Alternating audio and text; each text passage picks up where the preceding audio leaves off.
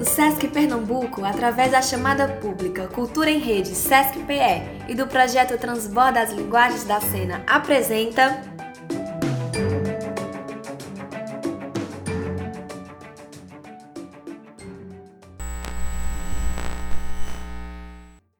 podem ir chegando, que diferente do Titanic, aqui sempre tem espaço para mais um nesse Bote Salva-Vidas, um podcast destinado a discutir questões que envolvem o teatro e o hoje, que tá parecendo o mesmo dia que ontem, um eterno looping da quarentena. Esse é o projeto do Bote de Teatro, aqui de Recife. E nele a gente vai conversar sobre possibilidades de desafogamento das artes cênicas diante do estado de emergência globalmente instaurado. Como essa é a arte, que majoritariamente é pautada no presencial, pode se reinventar e aderir às novas necessidades de produção? Como é que a gente pode manter vivo o desejo de estar trabalhando juntinhas? Agrupamento como mote. A gente hoje parte para o futuro para falar sobre capital viral e o uso da internet e das tecnologias na realização de um possível teatro pós-pandêmico. O que vem pós o pós-contemporâneo ou pós-humano? Para falar sobre, temos a presença de um queridíssimo convidado. O nosso quarto náufrago é Aslan Cabral, ou Alvinho para os íntimos. Ele é a web celebridade mais famosa da cidade. E hoje vai ensinar o caminho das pedras para nós, meros e analógicos fazedores de teatro. Brincadeiras à parte, Aslan é o nome perfeito para conversarmos sobre o lugar da internet no teatro pós-pandêmico fundador de comunidades online, na qual traz memes engajados com diferentes pautas sociais. Essa bicha pernambucana é artista visual, pesquisadora livre e produtora de linguagem viral. Sobe nesse bote? Hoje quem bate um papo com ele é Inês Maia e Pedro Toscano, que guiam um bote de teatro junto comigo, Daniel Barros e Cardo Ferraz. É, é, isso é o que eu tenho como. Só um segundo. É, eu tô gravando um podcast aqui rapidinho, mas eu vou. Gegel, eu tô aqui gravando um podcast, uma entrevista, mas daqui a pouco a gente tá junto, tá? Mas.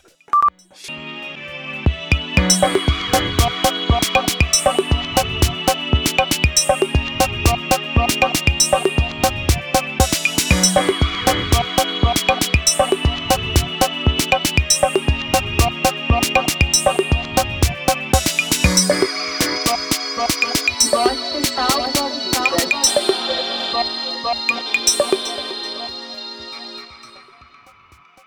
Alvinho, antes de tudo, assim, é muito importante que a gente agradeça por tu estar tá aqui disponibilizando teu tempo, tá? Assim, vai ser muito legal, com certeza, e importante pra gente trocar um pouco contigo, assim. Então, obrigado, miga. Obrigado a vocês. E aí a ideia do episódio de hoje é a gente conseguir conversar um pouco sobre essa ideia do digital e de como é que a gente consegue estar junto. E eu acho que no começo de tudo vale a pena tu trazer a diferença entre o que é digital, o que é o virtual. O virtual é essa camada intangível, né? De, digamos assim, escrita, a palavra, a linguagem, a mídia, isso tudo é concreto, isso existe. Você escolhe se vai mandar pelo WhatsApp, você fala, você mas existe um lugar simbólico. Esse lugar simbólico é o lugar que eu falo que é como se fosse um lugar intangível. O lugar simbólico é eu posso usar um timbre, o timbre que eu quiser, e você entender o meu timbre uh, como você for capaz de entender, como você quiser, ou seja, a partir do que for a sua história, do que for a maneira que você constrói as coisas. Então, esse é o virtual. Ele não está no, no, mundo concreto. Ele está na elaboração, na elaboração dos símbolos uhum. que a gente está emitindo. Uhum. Então, quando a gente parte para um lugar virtual, a gente não necessariamente está no computador ou na internet. O virtual ele existe desde que a gente tenha imaginação. E por mais que os sistemas sejam, se tornem cada vez mais hegemônicos e cada vez mais totalitários, ninguém vai tirar essa potência da gente de virtualizar as coisas, de, de, de carregar, de elaborar os símbolos Sim. que as pessoas estão emitindo. Então, deixem de, de, imaginar a palavra virtualidade como um lugar específico das máquinas e imaginem que a virtualidade é a nossa capacidade de imaginação. Essa capacidade da virtualidade, para mim, ela pode até uma hora ficar um, um ficar uma fala um pouco prolixa, mas eu acho que esse lugar é um lugar também de licergia. Cabe a cada um que estiver ouvindo isso a capacidade, a capacidade de virtualizar, de elaborar sobre isso. A virtualidade está nesse lugar intangível das coisas. É, é nesse lugar onde nascem os significados e se interpretam as coisas. É no lugar do virtual. O digital é o mindset, uma maneira específica de pensar. De quem? Das máquinas. A gente não pensa digitalmente. Então, é, a máquina ela processa conhecimento através de dados, e dados são os definidores do mundo digital. A capacidade digital de multiplicar, de, de processar, a gente não tem. A gente falou de virtualidade, né, que é esse espaço abstrato de trocas simbólicas. A gente falou de digital, que é como as máquinas pensam. Agora o online. A gente está aqui online, né? Nós três estamos online, as três aqui, então. Sim. Quando a gente diz que múltiplas máquinas estão conectadas, que existe uma troca de dados entre uma máquina e outra, a gente quer dizer que elas estão online of communication. Elas estão em linha de comunicação, uma com outra e infinitamente quase com todas. Eu acredito muito que esse tipo de discussão é a base vamos dizer como falavam antigamente, o beabá de uma preparação individual, coletiva, de utilização dessas plataformas digitais, online. Então, essa rede ela é igual ao virtual, ela não existe apenas por conta do digital, mas o digital exponencializa essas conexões. Por quê? Essa rede espalhada, apesar de digital, também é profundamente orientada pela nossa interpretação virtual, logo simbólica das coisas. É isso que faz com que a cultura se acelere, com que a cultura desenvolva muito mais velocidade e trocas de maneiras mais ricas, ou essa loucura que é assim, a gente vai dormir, aí quando acorda já tem uma, uma discussão nova que Sim. parece que todo mundo já opinou sobre aquilo. Parece que você perdeu um, uma semana de conexão. Estamos com a nossa virtualidade nesse momento ainda mais afloradas, porque a rede inteira conecta a subjetividade de vários indivíduos. Então, a gente, pa, me parece que a gente ainda não inventou uma maneira de mediar uhum. o encontro de todas as subjetividades. Então, o que, poder, o que inicialmente parecia que iria clarear as coisas, ela criam também, embora. Aí é que tá. Não é que seja tão maniqueísta, não é que ela iria clarear Sim. e obscurizou, vamos dizer. Ela consegue clarear para alguns lugares, mas ao mesmo tempo ela também pode tornar as coisas muito confusas. E é sobre isso que a gente precisa é conversar. Esse grande, é esse o grande dilema né, da internet, como esse solo que se deu e que ainda hoje a gente se passaram, assim, de certa forma a gente já está quase o que entrando numa terceira década de internet e a gente ainda de certa forma está tentando lidar porque ela também ela, ela é exponencial na, na progressão dela, né? Ela se altera muito rapidamente, ela se desenvolve muito rapidamente. Então, enquanto a gente está tentando ainda alcançar, tentando entender, tentando criar conceitos sociológicos, psicológicos para discutir a internet, ela já se reinventou. Tem duas coisas que você falou que são muito interessantes, Alvinho, que uma delas é sobre essa saturação de dados, né? sobre o quanto a gente está em, em um meio e que agora, com a chegada da pandemia e com essa necessidade de migração para o mundo digital, as artes começaram a disputar esse lugar dentro desse mundo digital, sendo que era um lugar que já estava, mesmo antes da pandemia, completamente saturado de dados e que agora parece que essa quantidade triplicou, né?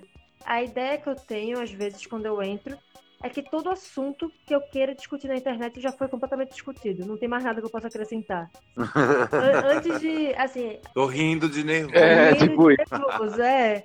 Tipo, todo mundo já falou sobre tudo, já tá tudo lá. E isso, enquanto artista, é muito difícil, né? Porque o, o que é que você vai criar sobre algo que todo mundo já falou sobre tudo, sabe?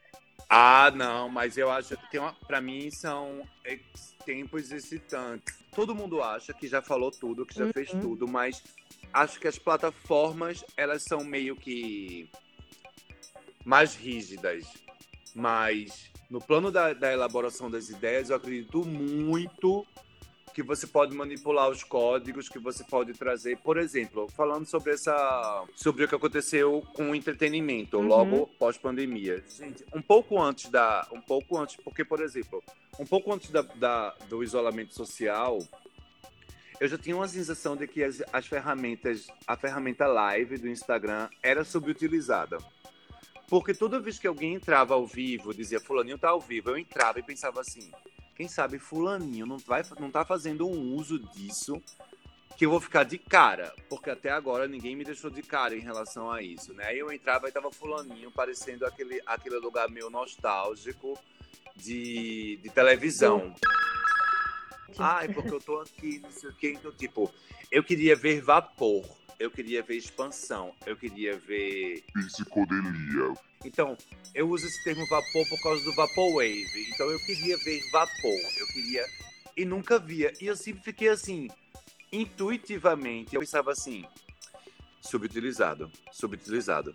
Então, eu comecei a criar umas coisas, comecei a criar- quebrar a minha cabeça e criar umas coisas, porque eu tenho uma vivência com páginas de Instagram que juntam muita gente, e, e aí eu, de repente, hoje posso abrir uma live e ter pessoas assistindo essa live, eu fico, o que, que eu faço com esse engajamento? O que, eu quero levar para essas pessoas? Então eu queria usar a, a, a live como ferramenta. E de repente, quando aconteceu o isolamento social, na primeira sexta-feira, cara, eu juro a você, eu fiquei emocionada, porque eu não sabia o que seria, mas era mais ou menos aquilo. Mas eu ainda acho que não foi Tudo que onde pode ser. ter. Exatamente, não foi. Mas eu vi todo mundo entrando ao vivo, todo mundo entrando ao vivo. E, e tinha gente que tava na sala bebendo, tinha gente que tava dançando funk pra câmera, tinha gente que tava no banheiro fazendo qualquer coisa. As pessoas é, perderam o pudor, o, Sim. o padrão e disseram: tô isolada, essa aqui vai ser minha capacidade de conexão. Cara, é como isso se é- o, o mundo o mundo digital ele ele realmente virou o nosso mundo material, né, de certa forma. Então a gente não tem mais é, coro, de certa forma. A gente não tem coro porque a gente está usando isso da mesma forma que a gente usa nossas relações sociais nesse mundo aqui real. Outro dia eu estava vendo até uma live de Otto e tava Otto assim, bebendo e tal, a cerveja, e falando, falando, falando, falando, falando. Eu falei, nossa, deve ser exatamente assim que Otto fala com os amigos dele numa mesa de bar. Uhum. Só que agora ele não tá na mesa de bar, agora ele tem um celular que tá ao vivo e esse ao vivo tá transmitindo para 200 pessoas, 500 Sim. Eu fico muito. Voltando um pouco no que a gente estava falando antes, mas eu fico achando que isso talvez seja uma demanda muito nossa, assim, de pessoas que estão nessa geração até a nossa. Porque a gente é contemporâneo desse nascimento da internet e a gente que está precisando passar por essa fase de adaptação, né? De entender como é que a coisa funciona e tudo mais.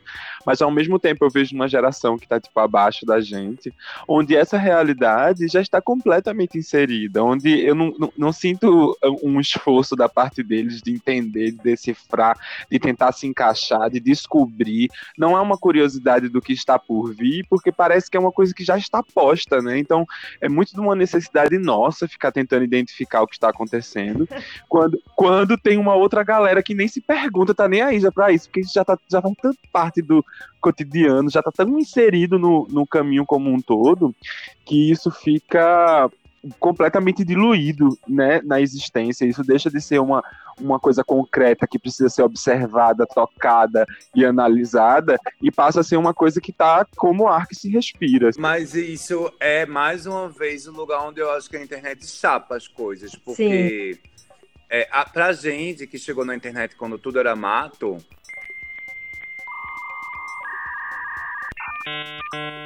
Né, tipo, eu acho que cabe a gente ativar essas discussões e fazer as pessoas pensarem. Não foi sempre assim. Uhum. Então, lógico, logo que, que se não foi sempre assim, existe uma série de ansiedades que são ativadas por conta disso. Uma professora disse que uma geração era estabelecida a partir de, de, uma, de uma questão cronológica, praticamente. Era 15 Uhum. de Anos, 10 né? a 15 anos, né? 15 anos. Aí depois eu fiquei pensando assim, com, eu com a minha vivência de internet de tempo, eu fiquei pensando assim, quanto tempo deve ser uma geração hoje em dia? Aí eu fiquei Muito arriscando assim. né? Primeiro eu quebrei o que minha professora disse, imaginei autonomamente que era sete, elaborei isso, sete anos, cinco anos.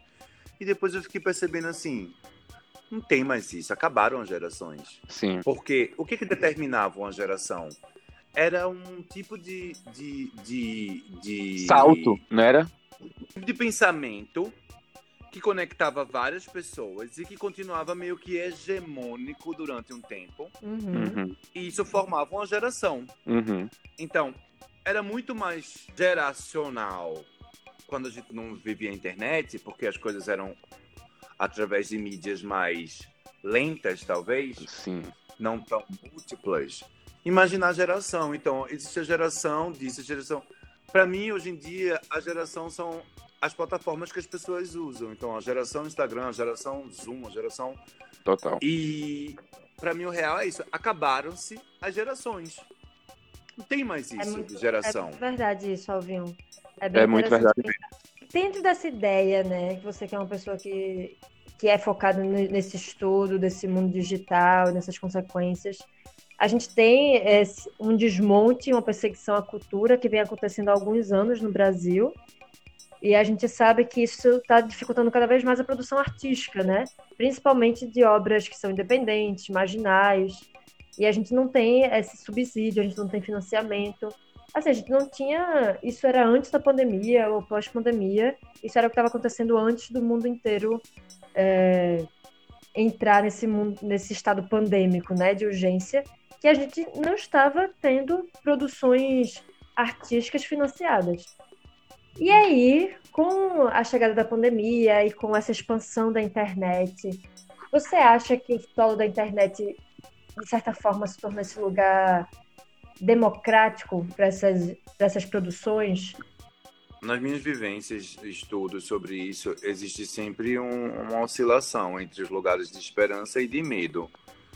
Não, eu nunca fico completamente ah, em um lugar só de esperança um lugar só de medo. Rola uma oscilação real entre esses lugares. Então, assim, eu tenho medo, tenho, mas ao mesmo tempo, esperança. É, é um híbrido, não é? É uma Uhum. coisa que, tipo, é, dentro da ideia do, do que pode ser o risco, a, a perseguição cultural, eu fico achando que, por exemplo, há pouco tempo eu estava em Brasília, há dois anos eu estava em Brasília coordenando uma residência e tinha uma atividade de que tinha nu.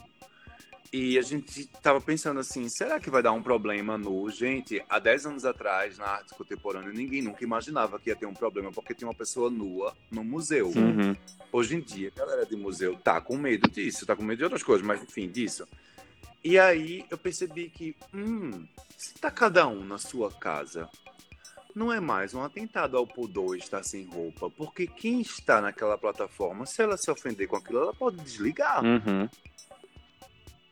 Então, tem alguma coisa que não é aquela que a gente foi formada da, da coisa presencial, mas tem alguma coisa de fértil nisso. Total. Eu acho que tem. E total, e isso, a gente pensar nisso mercadologicamente também, é muito doido, porque a gente entende que essas ofertas digitais de entretenimento e lazer, elas terminam por anunciar uma concorrência com esses trabalhos presenciais, né? Porque é, ao mesmo tempo que você tem essa liberdade para exercer e fazer o que você quiser dentro da sua casa, e a pessoa que está consumindo pode entrar e sair a hora que quiser e tudo mais, isso é um solo fértil mesmo, como você está falando. A gente tem experiências é, menos é, performáticas, mas como pessoas que preferem é, assistir um filme na Netflix do que sair de casa e ir para o cinema para assistir, né?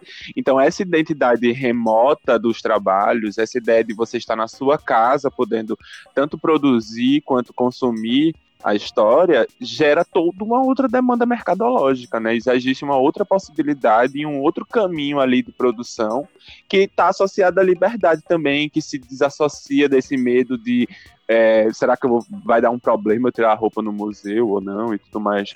Não, e os medos, a gente fala como medo de, a gente fala como medo de produtora de conteúdo, de espetáculo, e tal, mas e o medo do público, que o público tem medo, Uhum. por exemplo, falando em artes visuais, que é o meu lugar originário, assim, eu venho, eu acho que toda, to, que, que a minha base de, de elaboração, a minha virtualidade artística, ela foi desenvolvida através dos estudos em artes, artes visuais, Oiticica, Lígia, Uhum. essa galera toda que, que fritou os meus miolos. Então, tipo assim, eu fico irado como às vezes você entra numa galeria de arte, você sai da sua casa, pega um busão, pega um Uber, capital cultural, financeiro, tudo para chegar naquele lugar. E quando você chega, uma pessoa olha para você assim, você se sente sem jeito de entrar. Uhum. Ou então você entra e sente que tem um game ali, tem uma atmosfera invisível, virtual, Uhum. Que te oprime. Ai, como tipo é assim, chato, né? Agora, elas que lutem, nós que lutemos. É muito fácil também a gente, como produtora de conteúdo cultural, colocar toda, toda a crise na conta da pandemia. Uhum. Quando, na verdade, os sistemas que a gente estabeleceu, eles são embebidos de desse lugar aristocrático, desse lugar das castas, do lugar de quem sabe, de quem não sabe. Sim. Isso já estava minando as nossas relações há muito tempo. Uhum. Então, se você entrar numa galeria... Eu, eu entro numa galeria em São Paulo, minha gente, eu quase peço desculpas. É foda. Desculpa, eu vim aqui na sua galeria visitar uma exposição. Eu fui numa Humilde, né? Minha existência é insignificante. É, e tipo assim, tem esse lugar, quando a gente zera os, os games, a gente pode reprogramar, e a gente, pra reprogramar, tem que entender onde a gente foi bem e onde a gente foi mal antes. E esses lugares de cultura, eles são embebidos de pensamentos aristocráticos, de elitismo. Uhum. Sim. Uhum. Esquerda, direita, centro-direita, nananã. Novas perspectivas vão nascer embebidos disso, a gente não discutir isso bem. Então, é, um dia desse eu fui numa exposição, gente. Eu sempre, eu achava mesmo que, ah, não, exposição online, exposição online. De repente eu entrei numa exposição aqui da minha cama, deitado de cueca, vendo a exposição, a própria natureza híbrida dos trabalhos deles, Uhum. a transposição dessa natureza híbrida para um, pra um ambiente virtual. Cara, transformou aquilo num arquivo delicioso. Sim. Para acessar aquele arquivo, eu não precisava sair de casa, eu não precisava gastar com transporte, eu não precisava tomar sol na cara, eu não precisava ir no Rio de Janeiro, que a galeria é no Rio de Janeiro. E de repente, eu pensei. Outro dia eu tava de bobeira em casa, eu disse: eu vou voltar naquela exposição. Eu voltei nessa exposição cinco vezes, eu fiz anotações. A exposição, de fato, entrou na minha nuvem Uhum. de uma maneira como várias outras exposições não entraram. Sim. Vai falar do lado Eu tenho negativo. a sensação de que o lado positivo, ele não. Não, nem, nem sei. Eu acho que o lado negativo, eu não sei qual é o lado ruim. Eu também acho que eu sou meio polianada, sabe? Mas tem, tem o lado ruim. Eu acho que o lado ruim ele antecede o que é o momento agora. O lado ruim é que, tipo, nem todo mundo tem acesso a uma conexão na Isso. internet. Não é um espaço democrático, como se prega, né? Não é um espaço Total. democrático. Não é um Eu espaço acho meio democrático. utópico também. E tudo que é mainstream é controlador. Então, se você não, não ativar, por isso que eu entrei naquela história do digital, do virtual, porque se você não ativar a sua capacidade autônoma de elaboração, de criação, de expansão, de vapor, de psicodelia, cara, você vai ficar à mercê de partituras hegemônicas. É, você é vai ficar- complicado, né?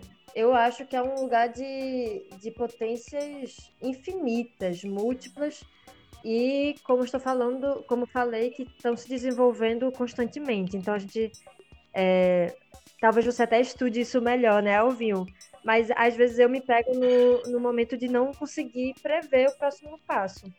E aí eu também fico naquele misto de esperança versus desespero do que, qual vai ser esse próximo passo. tem uma citação de John Cage que é traduzindo assim, né? Eu não estou assustado com as novas, com as novas ideias. É, eu acho estranho. Não, eu acho estranho as pessoas que estão assustadas com as novas ideias. Eu estou assustado com as ideias antigas. Sim, E, tipo, eu entendi muito isso, John Cage, quando eu vi isso nos anos 90, quando eu vi isso nos anos 2000, mas quem não estiver assustada com, com as novas ideias, tá dopada. eu, eu gosto quando você cita o caminho da, de- desse medo, né, da, da- e, eu- e eu falo dessa, dessa, do imprevisível, Por exemplo, a gente das artes, a gente não faz isso, um planejamento para daqui a 20 anos. Mas quem trabalha com milhões de investimentos, a pessoa já está imaginando daqui a 20 anos onde é que a empresa dela vai estar. Tu acha que o Google não tem ideia de onde o mundo vai estar em 20, em 20 anos? Tem. E é por isso que a faculdade da- dele chama Singularity. Então, aqui, quem estiver ouvindo isso, puder pesquisar sobre singularidade tecnológica, singularidade tecnológica é exatamente o que a gente viu nos filmes de, tecno, de, de, de- Como é que chama aquele termo que eu já esqueci? Científico. Ficção científica. E que é Uhum. o real. Como é, por exemplo, que a gente que a gente consegue fazer o uso dessas coisas de maneira que a gente possa, porque a maneira que a gente usa vira dado. Uhum. Esses dados influenciam nas programações. Recentemente eu fui convidado para uma mesa de para uma mesa, como se fosse uma mesa de redação. Quando você vai fazer um filme, você junta redatores, não é para fazer um roteiro, uma Uhum. coisa. Eu fui Sim, chamado uma para mesa uma de mesa roteiro. é, eu fui chamado para uma mesa de redação de uma plataforma online, como se fosse uma rede social que vai ser construída. Eu queria estar frente a frente com programadores, com detentores de capital, com pessoas estão que vão que estão desenvolvendo esses passos até a gente chegar nesse lugar, que é essa singularidade tecnológica. Uma coisa que eu acho que a gente precisa fazer muito como é romper a linha entre usuário e criadora. Você tem que ser criadora. Você não pode ser somente usuária passiva. Você tem que ser criadora. Você tem que criar. Você não importa qual vai ser necessariamente o retorno daquilo, mas você tem que ser criadora. E essas plataformas elas percebem quando você é usuária e quando você é criadora. Ah, por exemplo, o Instagram lançou o Reels eh, hoje em dia. Se você não está usando o Reels, o seu engajamento já caiu. Tem o bot, vocês estão com o Instagram do bot. Comecem a usar o Reels. Porque o Instagram tá dando prioridade a quem também usa a nova, plataforma, a nova ferramenta deles. Então, tipo, eu fiquei pensando, de onde eu venho para estar sentado num- numa mesa com programadores, com pessoas que eu sei que estão ali, que trabalham para esses grandes con- conglomerados. Cara, eu não fui numa faculdade de, de tecnologia, eu sou um artista como vocês. O que eu fiz foi cruzar a linha de usuária para criadora. Para mim, não tem um lugar técnico, meritocrático disso. Para mim tem um lugar quase que de de desejo mesmo. Eu cheguei nesse lugar por desejo. É, é muito louco a gente pensar sobre isso, porque é um futuro que se desdobra à nossa frente, né? E pra mim, pessoalmente, é um futuro que me dá muita ansiedade, porque eu falei, meu engajamento deve ser péssimo. Eu sou uma semi-usuária, basicamente, da rede social, assim. Eu não, não domino muito bem essas linguagens. Também é uma rede social que me traz muito gatilho.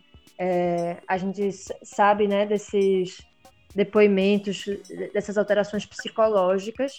E aí foi muito interessante que a gente teve conversas com o Pedro Wagner aqui, e Pedro Wagner falou: ah, a gente não gosta de estar no Instagram, a gente. A gente, a gente quer estar em palco, a gente quer estar em cena, mas a gente sabe que a gente vai precisar ficar fazendo Instagram, porque a gente precisa falar com o nosso público e tal. E Flávia, Flávia Pinheiro, por outro lado, a gente também falando sobre como é que estava esse novo campo digital de- durante a pandemia. E aí Flávia falou: gente, a gente sabe que a gente não tinha público antes, saca? Ou seja, a gente não tinha público nas nossas, nas nossas apresentações antes, não é por causa da pandemia. E aí tudo isso me mostra um, a- essa necessidade de ir atrás desse novo público e novamente trazendo um pouco para nossa perspectiva dentro do teatro, né? E aí eu queria perguntar para você, assim, nessas suas análises, como é que você imagina um futuro possível? Ou então, se você pudesse é, vaporizar, de certa forma, Ai, maravilhoso, eu não vou chorar. se você pudesse vaporizar, de certa forma, é, o que seria esse futuro de um teatro? Alguma coisa aconteceu aqui. Porque você, você comprou meu meme. A gente tá construindo uma coisa aqui, ver. Inês. A gente tá construindo uma coisa aqui. Eu, eu tô feliz e desde o começo, quando o Pedro me chamou, eu sabia que poderia acontecer isso. E eu tô muito lisonjeado que tá aqui. Eu tô longe de vocês de uma maneira física, mas tô me sentindo íntima, emocionada. Eu tô sentindo a troca. E imagina que isso pode acontecer em relação às suas linguagens, aos seus espetáculos. Isso pode, gente. Isso pode. Uhum. Tem uma violência nisso. Tem. Eu, quando você fala que tem os, gatilhos, cara, tem uma violência velada nesses lugares. Tipo, é sobre isso, gente. Tem uma coisa aqui acontecendo. A gente se falou, a gente se sensibilizou. É violento, é. Mas ao mesmo tempo, Flávia foi muito certeira. Eu disse uma coisa parecida com o que Flávia falou. É muito. É um erro botar tudo na conta da pandemia. A gente já Uhum. estava em crise antes. A pandemia, ela, ela acelera. Então, dentro do que é esse campo do, da- do, do futuro, eu vejo, assim, coisas. Eu tenho um lugar, tem umas meninas nos Estados Unidos que fazem um evento chamado Scaton.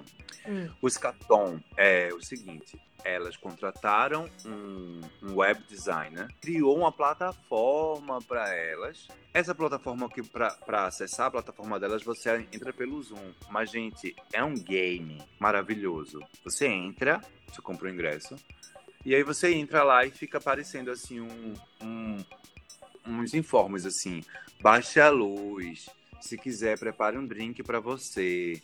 Se, a- se alguma coisa ficar chata, converse no chat, converse com as pessoas. Aí quando você entra no chat, estão surgindo senhas, senhas, senhas. Você pega essas senhas, volta para a entrada original e essas senhas levam você para outras salas. Ao todo, são quase 20 performers performando, cada um de seu lugar.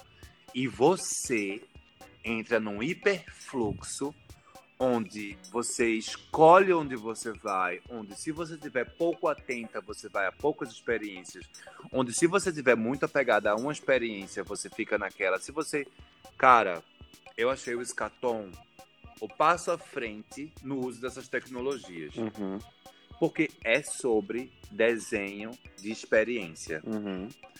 as plataformas elas já existem. Fazer uma vivência de Zoom em que o Zoom é o mesmo que todo mundo usa, mas se você parar ali e ficar ativando seu vapor, sua expansão e essa janela e não sei o quê, uma hora isso vai vai acontecer alguma coisa. Eu acho que o futuro, acho que a gente vai deveria parar agora no presente, imaginar que a gente já, já chegou no futuro E como a gente não tá mais. É, não vai ter mais futuro. A gente já é o futuro. Uhum. E como é que a gente trabalha esse futuro? Não dá para imaginar mais que você não está no futuro. O presente é, o- é a vida. O presente é literalmente o presente que você tem de estar aqui com saúde, depois de, de a gente no Brasil ter alcançado uma marca de 100 mil mortos, estar conectado à internet, que é o, o lugar da gente. Até, gente, até então, até antes da pandemia, quando você iria estudar social media, você estudava que tinha uma definição entre redes sociais e social media. Redes sociais era como a gente falou ali no comecinho.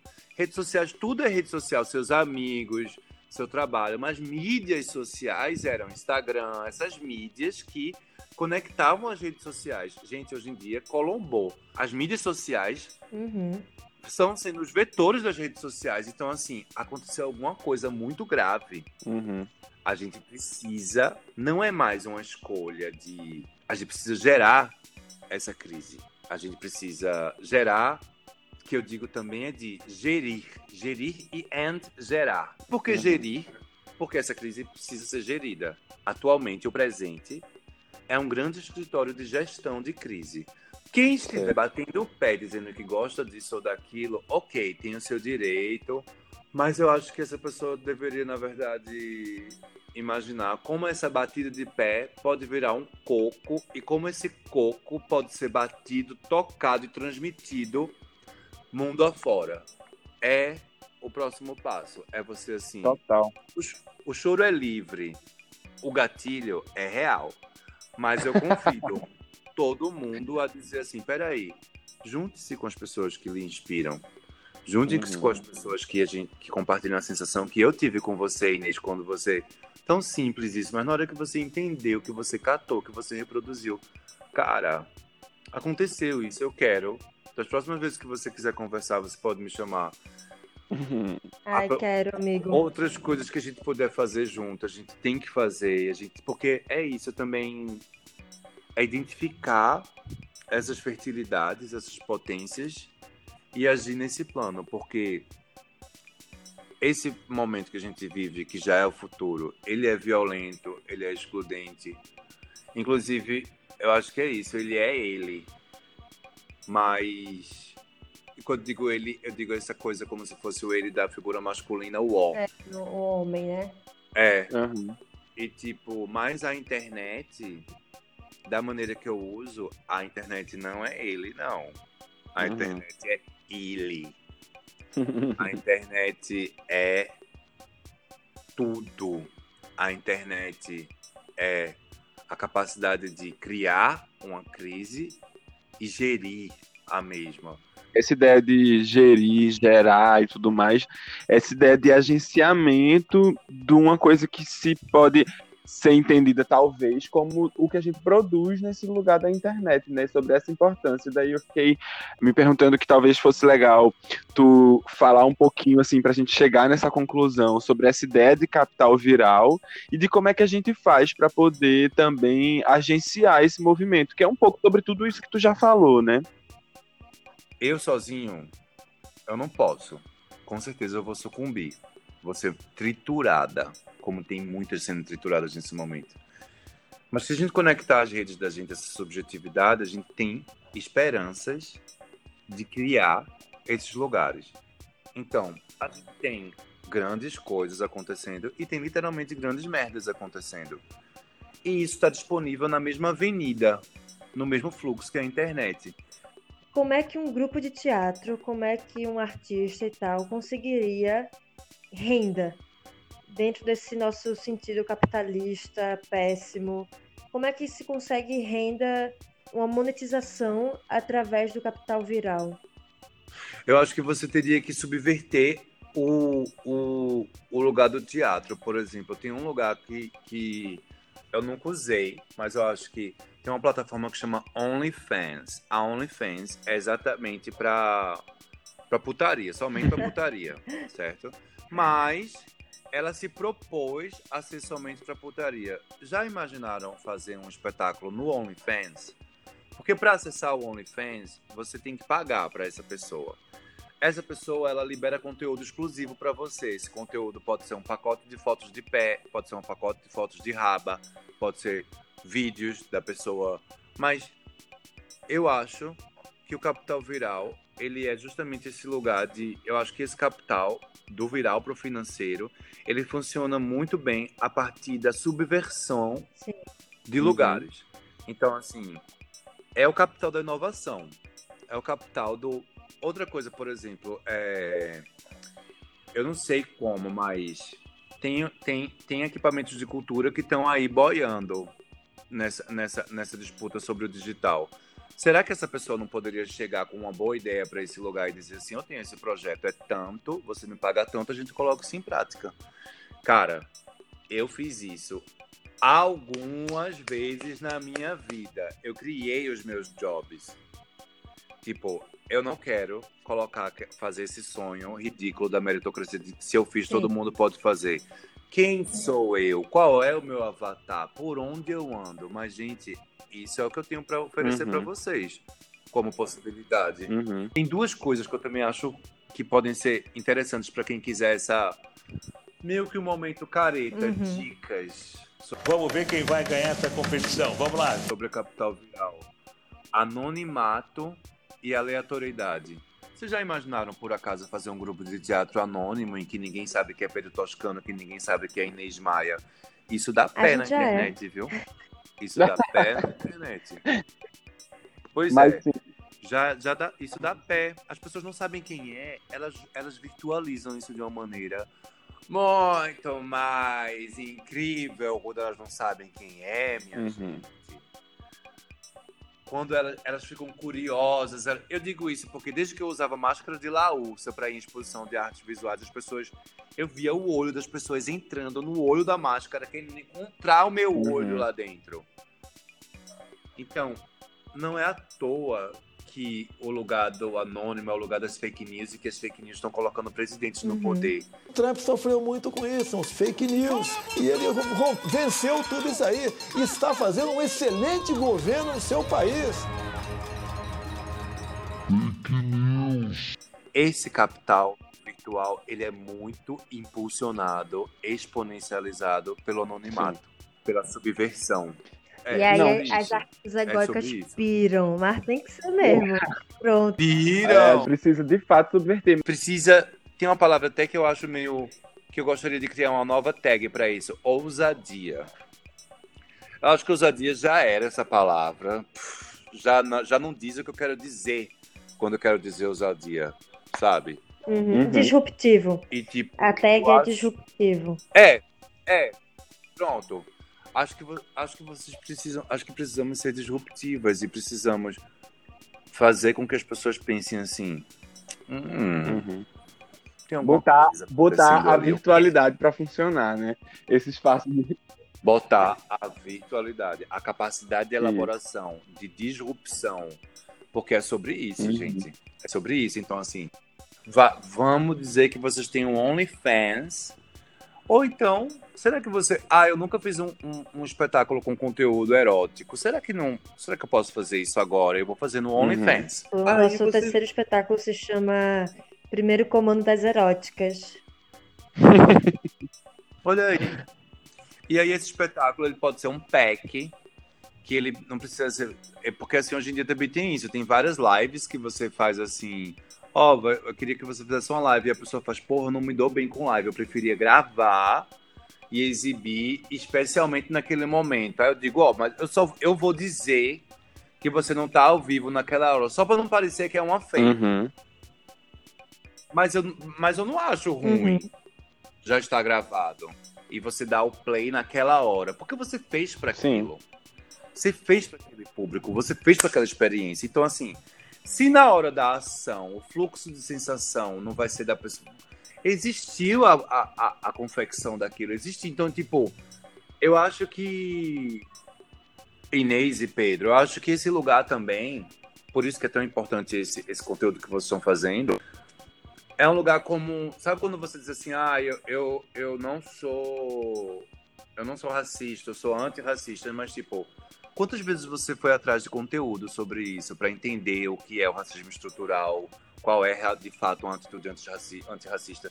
Porque não é só vendo postagem, né, bebê, que você vai entender isso, mas você precisa ler. E não- também não é chegar para as pessoas e fazendo um wiki preta dizendo assim: ah, amiga, será que eu tô sendo não, você precisa se debruçar, você precisa procurar. Então, sobre esse campo também, será que essas pessoas, esses agentes, estão lendo sobre isso? Será que essas pessoas estão expandindo as suas. Ou elas estão, eh, mais uma vez, querendo que essas soluções venham através de um feed de Instagram ou de uma postagem no Facebook? Não é sobre isso. Existem, existem outras profundidades. Existem, então, assim, ler sobre tecnologia, sobre movimentos, perceber, estar conectada. Ó, a arte contemporânea, ela é contemporânea por se vestir de significância do que acontece ao redor dela para se tornar contemporânea. Logo, o artista contemporâneo também, sabe? Eu, inclusive, eu chamaria a gente de artistas pós-contemporâneas. Porque a gente já tá na. Pra mim já é bom pós-internet, a gente já tá caminhando para um lugar de pós-humanidade. Então, assim, será que você tá pesquisando o suficiente para fazer essa transição? Essa transição não é fácil. Não é. A gente tá face a face com, com imprevisível. Então, assim, às vezes eu tenho medo de passar tudo isso, todo esse grande vetor de, de, de análise que foi o isolamento social, que está sendo o isolamento social e a pandemia, e a gente tinha passado disso como se tivesse sido um capítulo de uma série que não vai influenciar nada. que esse é o gancho perfeito para a gente chegar no fim, eu acho, dessa conversa, entender essa dinâmica e dosar essas necessidades para conseguir existir e viver aqui nesse caminho digital, virtual e não, não virtual, né? Nesse caminho que está dentro de um pensamento digital em rede para potencializar a virtualidade das coisas. É para potencializar a Isso, disrupção, é. inclusive a própria tag disruptiva. Daqui a cinco minutos já, tá- já não é ela, já vai Sim. ser outra. tudo se desfaz, tá rarefeito, né? Tá nesse lugar é, não palpável, mas existente. E eu acho que a gente tem que seguir por aí. Alvinho, de novo, muito obrigado por você estar aqui com a gente conversando. Gente, será que vai dar para fazer uma coisa que faz al- Ó, se não fizer sentido, eu quero que seja Vai ser um produto. um subproduto. Tá louca? Vamos. Conta pro pessoal como é que eles te encontram na internet, como é que se alguém quiser entrar em contato com você, qual é o seu arroba. Olha, eu vou dar o meu arroba pessoal, não vou passar os outros a- onde, eu, onde eu administro anonimamente, porque eu já, eu já tive uma experiência de, de criar um coletivo de, de Instagram que era para ser anônimo e depois a gente saiu do anonimato e essa saída do anonimato foi uma coisa bem egóica de algumas pessoas e depois eu acho que isso meio que enfim, dentro do que é a minha pesquisa, eu acho que isso a gente perde essa capacidade, então tipo assim, tem esses lugares anônimos que eu tô aí, então existe a possibilidade de, de em algum momento alguém já ter refletido ou até mesmo rido através de algum meme criado por mim, mas nessa plataforma, num lugar mais legislado, mais claro, meu Instagram é aslan.cabral, certo? Eu tenho também um, um podcast sobre internet, memes e redes sociais que chama Departameme. Eu queria indicar uma pessoa que é o seguinte, quando eu fiz aquela fala sobre o virtual, digital, Uhum. eu, eu, já, eu, já, eu já penei muito sobre como explicar isso de uma maneira tão fluida e dei uma hackeada na fala de um amigo meu Uhum. que chama Teobaldo, que é uma pessoa Uhum. especialista em cultura e tecnologia e ela estudou na Singular. Total, minha amiga. Então, assim, é, eu queria deixar pra vocês, porque assim, quando vocês entrarem lá no, no, no- no Instagram do Theo, vocês talvez entendam, ah, então foi aqui, realmente, o Vinho trouxe isso do Theo, porque ninguém nunca tinha falado tão bem, eu já, já vivia é, nessa discussão entre o digital, o virtual, não sei o quê, mas ninguém nunca falou isso de uma maneira tão, tão, tão fácil como o Theo, então eu dei essa, essa hackeada nesse lugar dele e eu queria, assim, acreditar isso e dizer, sigam Theo no Instagram. Ele é um lugar, ele é um, lugar de fertilização desses, dessas discussões. Então, assistir os IGTVs dele são coisas inspiradoras para ativar essas capacidades disruptivas, para todo mundo que está ouvindo já já passar daqui com, com a outra referência que vai poder continuar, sabe? Ele posta quase todos os Sim. Então, assim, Theo é uma pessoa que vale muito a pena. E por isso que eu também trouxe boa parte do que ele colocou ali sobre o digital virtual para esse encontro da gente, porque é muito fluido e vocês vão sigam. É Teobal, termina com X, né? porque o nome dele é Teobaldo, aí ele botou Teobaldo X, certo? Isso. Gente, quem tiver aqui ouvindo esse produto, esse subproduto, essa coisa que é o bot salva-vidas e for da educação, por que a gente ainda não tem uma cadeira, uma matéria nas escolas chamada internet ou redes Uhum. sociais?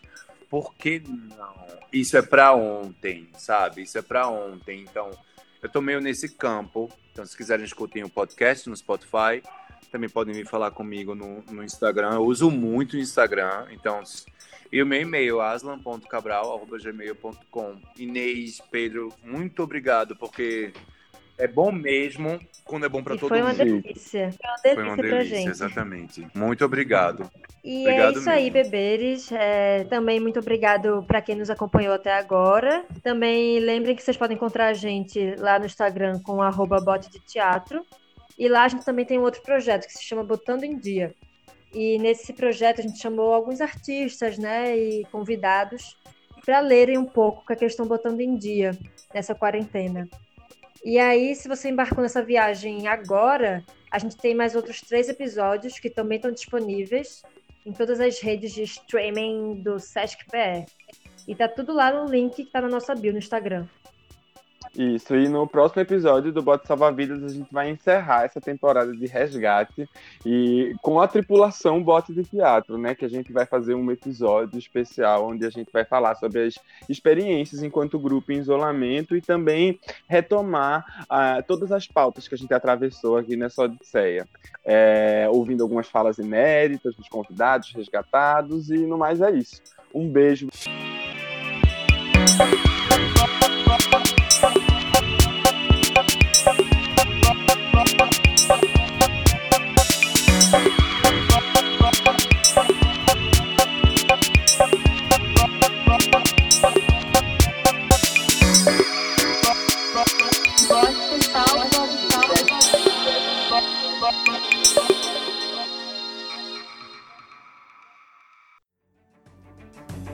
Essa é uma ação do SESC Pernambuco. Para saber mais sobre a nossa programação, acesse o site www.sescpe.org.br e siga-nos nas redes sociais do Sesc Pernambuco.